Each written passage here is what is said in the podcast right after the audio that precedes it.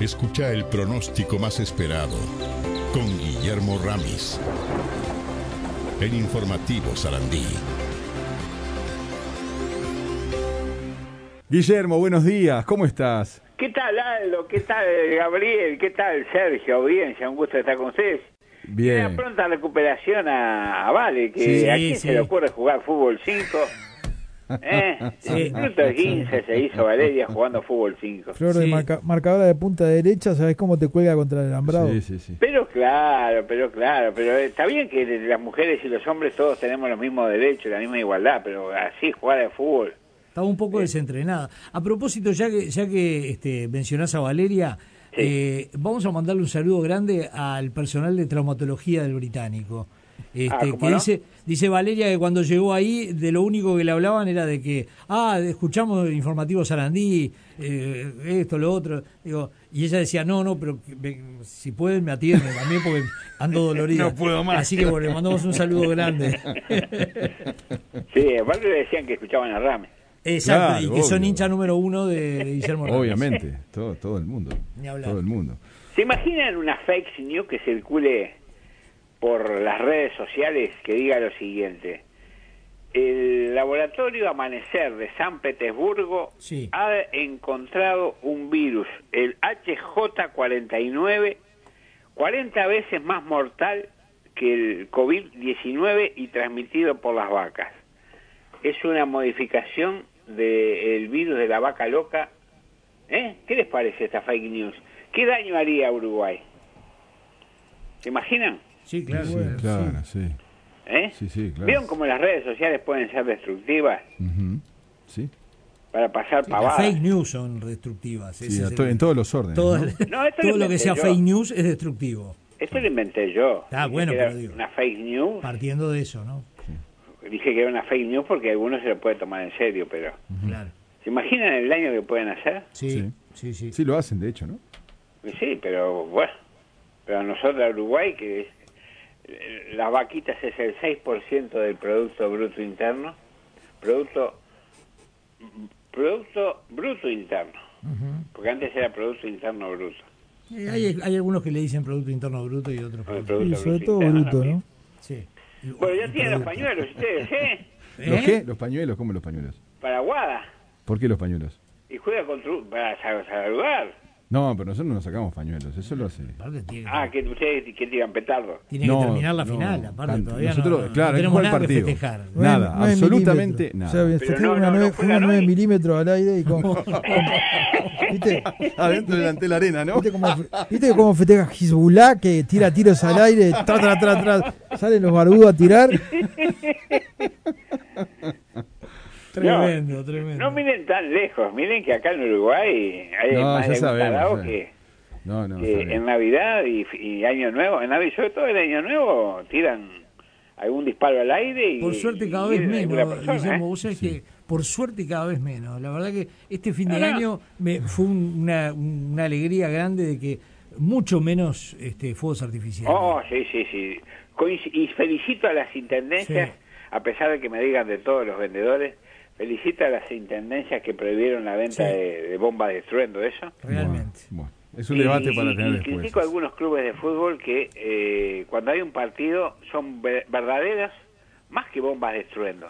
Se sienten a tres kilómetros de distancia. El, el estruendo hay que eliminarlo. El otro, la otra parte de colorido El por ahí colorido es está bueno. El colorido ¿no? está bien. Sí, Eso es lindo. A mí me gusta ver el cielo iluminado. El tema es el Claro, ruido. El tema son los bombazos, Los esos que te revientan los Sí. oídos y generan tanto, tanto perjuicio. Pero mirá que muchas de esas que iluminan producen Sí, ruido claro, claro. ensordecedor, ¿no? No, claro, pero la idea es no, no hacer estruendo. Esa Y, es la y idea. claro, no hacer estruendo, pero piensa en muchos ¿Cuántos niños autistas que sufren eso? ¿Cuántos ¿Cómo animales no? que sufren eso? ¿Cuántas personas de edad que sufren eso, no? Sin duda, sin duda. Habría que prohibirlo así, pero radicalmente. Sin y duda. ahí el servicio de material de armamento tendría que ponerse duro y decir, esto no va. Sí, sí. Y requisar. Y la intendencia requisar y requisar. Las intendencias requisar y requisar.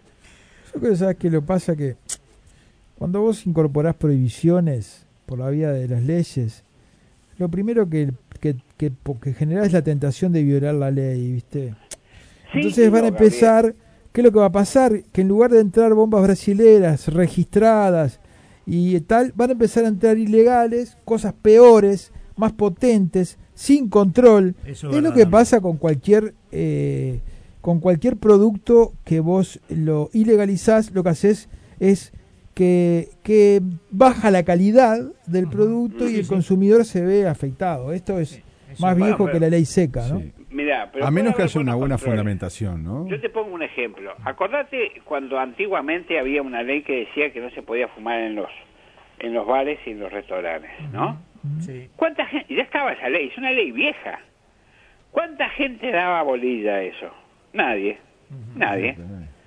Hasta que eh, se puso la prohibición que si no era multa, que esto que lo otro, automáticamente todo el mundo salía a fumar, desapareció eso, que fue durante el gobierno de Tabaré Vázquez. Es un, es un debate un debate interesante el tema de los fuegos artificiales que no lo podemos desarrollar ahora porque no tenemos más tiempo. No. No. Aparte todos los elementos cancerígenos que, que las luces producen. Bueno, me Y en voy. esta No, no sociedad- no, no, no, no. no, Vamos a hablar, de, vamos a hablar del verano, Ahí está, dale. ¿Qué ¿Cómo sigue De este esta verano, mañana de este verano. verano que volvió? de otoño. otoño, bueno, otoño. Eh, es cultural. Les cuento que Cuando vos, ¿eh? vos tenés que hacer una cosa. Para cerrar una discusión, o cuando vos no sabés de algo, tenés que poner cara circunspecto y decir, es cultural. Sí, exactamente. Ahí está. O si no arma una comisión. Eso Eh, también. Ah, eso eso también, eso bueno. también. eso La también. comisión con- nunca llega a nada.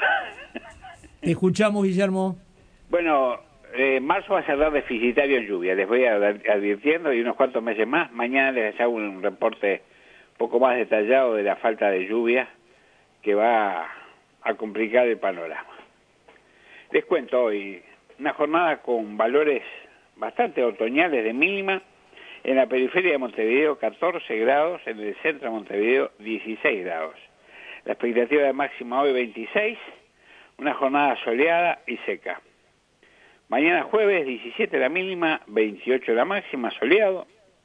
Viernes 18 la mínima, 29 la máxima, soleado. El sábado a la nochecita un poco ventoso del noreste. 19 la mínima, 28 la máxima, también soleado. El domingo menos viento, menos ventoso que el sábado. 19 la mínima, 28 la máxima, con cielo nuboso. Lunes, 19 la mínima, 27 la máxima, con cielo nuboso, algo nuboso. Y el martes, 19 la mínima, 27 la máxima, con cielo algo nuboso. Es decir, que como ven, desaparecen las precipitaciones y las temperaturas fluctuando entre otoño eh, y algunos días de verano todavía. Bueno, Guille, vamos cerrando por ahí entonces. Bueno, sacan la malla. Ha sido un gusto. Un abrazo, Bueno, ¿eh? igualmente, cuídense. Chau, chau.